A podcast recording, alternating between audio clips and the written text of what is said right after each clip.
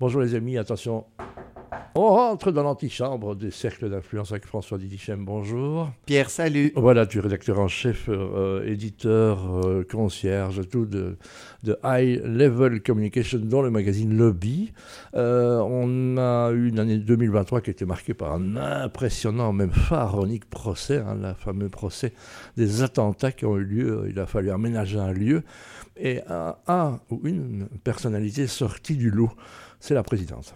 Voilà, donc on revient toujours à nos Lobby Awards et aux awards qu'on a décernés à plusieurs personnalités qui ont marqué l'année 2023. Parmi celles-ci, effectivement, tu fais une superbe introduction, Laurence Massard, grande dame parmi les grandes dames. Pourquoi?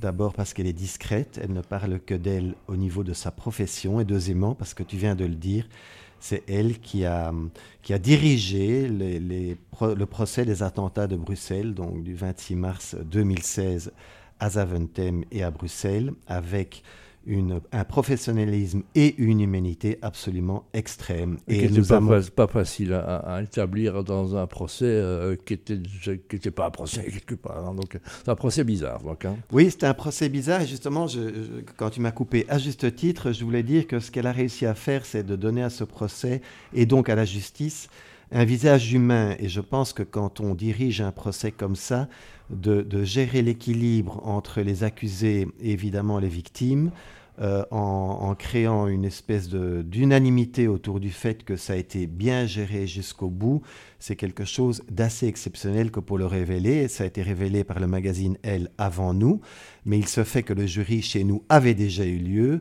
et que c'était Laurence Massa qui était sortie comme gagnant et comme mhm. gagnant de cet award. Et donc on a préservé évidemment cet award pour elle parce qu'elle le mérite. Voilà, on a chez nous euh, Karen Nortil qu'on suit, qui était dans la bombe et qui justement parle, c'était une thérapie pour elle, euh, Alors, le procès de faire face à, ces démons. Je te rappelle que Karen a gagné l'award de l'hommage euh, de l'année il y a deux ans et qu'elle a eu une standing ovation comme Simon Gronowski sur la scène à Beaux-Arts il y a cela quelques années, tu as raison de le rappeler. Et on l'embrasse d'ailleurs. Un petit scoop là, un petit truc qui Alors avant, avant de parler du petit scoop, je voudrais quand même reparler deux minutes de Laurence Massard qui est donc, euh, selon euh, ses pairs, une main de fer dans un gant de velours, euh, c'est qu'elle a intenté une procédure contre l'État dernièrement parce qu'on voulait lui retirer son job, faut dire les choses comme elles sont, à cause du bilinguisme. Je ne sais pas si tu connais cette histoire. Non, je ne sais pas. et que donc il fallait aller vers le flamand et la remplacer. Et donc elle a intenté une action contre l'État, ce qui est quand même de nouveau un geste fort. Et il se fait qu'elle a gagné. Et donc maintenant, euh, l'État va peut-être aller en appel, je ne sais pas, mais toujours est-il qu'elle a gagné. Et donc ça prouve que cette femme, avec euh, sa main de fer dans ce gant de velours, quand il le faut, montre quand même les dents. Et c'est ça que la justice doit pouvoir faire en toute démocratie. Ah ben, on va le dire propitiat alors. Hein, Exactement. Alors pour revenir à ta question sur, mon petit scoop, sur mon petit scoop de la semaine, donc toujours dans le cadre de Lobby des Lobby Awards, tu te rappelles certainement que nous étions à Beaux-Arts avant d'être euh, maintenant euh, à l'AG Campus. Mhm. Et il se fait que deux jours avant les Lobby Awards, pendant le Covid, où nous avions un direct sur la scène de la grande salle Henri Leboeuf. Henri Leboeuf avait fait un petit barbecue. Hein. Voilà, bravo Pierre, quelle mémoire. Et on nous apprend deux jours avant que euh, Beaux-Arts, donc la salle Henri Leboeuf, a brûlé dans la toiture, qu'avec les pompiers qui ont mis de l'eau, des, milliers de mètres cubes d'eau, euh, il est impossible de nous recevoir. Et donc, c'est ça l'événementiel et c'est ça l'organisation d'événements comme les Lobby Awards. On a dû se déplacer en deux jours vers le Vaudeville, je ne sais pas si tu te rappelles, qui est la salle qui nous avait accueillis au début des Lobby Awards. Donc, c'était un retour à la source. Et c'était l'année, c'est là où elle est scoop, où la femme de l'année était Delphine Boel. Mais il se fait qu'entre-temps, elle n'est plus Delphine Boel, elle est Delphine de Saxe-Cobourg.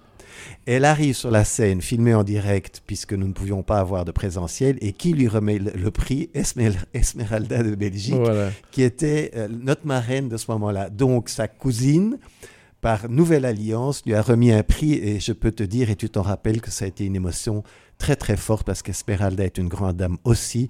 Et elle a fait ça comme une chef. Je trouve Voilà, que c'est quand même belle- s'en- elle s'entendait déjà, je crois bien, et ça a renforcé leur relation. Bravo Pierre, Voilà, tu connais tout effectivement, voilà, mais je trouve que c'était un scoopinet à raconter et à rappeler. Voilà, merci François. Retour la semaine prochaine. Je rappelle lobby, si ça ne se trouve pas dans l'endroit où vous allez, bah, réclamez-le. hein, C'est comme ça que ça Et passe. sinon lobbymac.com. Voilà, merci François. La semaine Merci prochaine. Pierrot, Ciao. merci.